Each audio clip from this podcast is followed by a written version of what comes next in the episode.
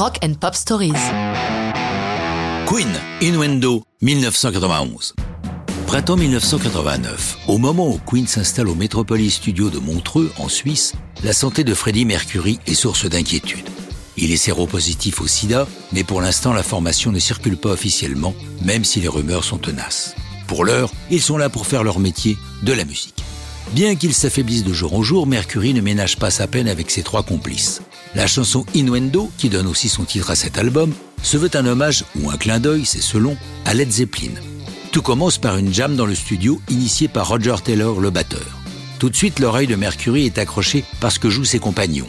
Partant de leur travail, ils développent la mélodie et entament l'écriture du texte en compagnie de Roger Taylor. Rappelons que tout au long de leur carrière, les membres de Queen signeront chacun leur tour des chansons majeures du répertoire du groupe. Innuendo, par sa complexité, n'est pas sans rappeler des hits importants de Queen, comme par exemple Bohemian Rhapsody. Le hasard veut qu'un vieux pote de Mercury, Steve O, guitariste de Yes, de passage en Suisse, leur rend visite, il est mis à contribution.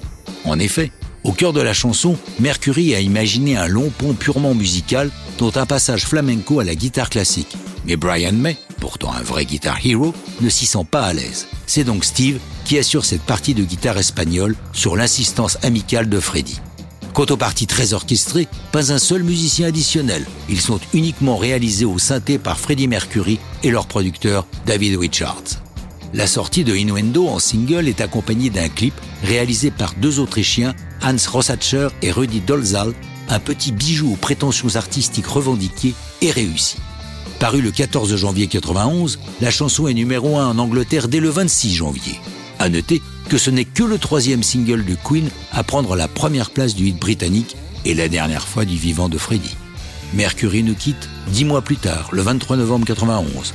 L'émotion est à son comble le 20 avril 92, lorsque durant le concert hommage au chanteur disparu au stade de Wembley à Londres, Robert Plant rejoint sur scène les trois compagnons de Freddie pour chanter avec eux Innuendo, chanson qui le concernait plus que quiconque, comme on l'a dit. Notons que ce concert était caritatif et permis de récolter environ 20 millions d'euros pour la lutte contre le sida.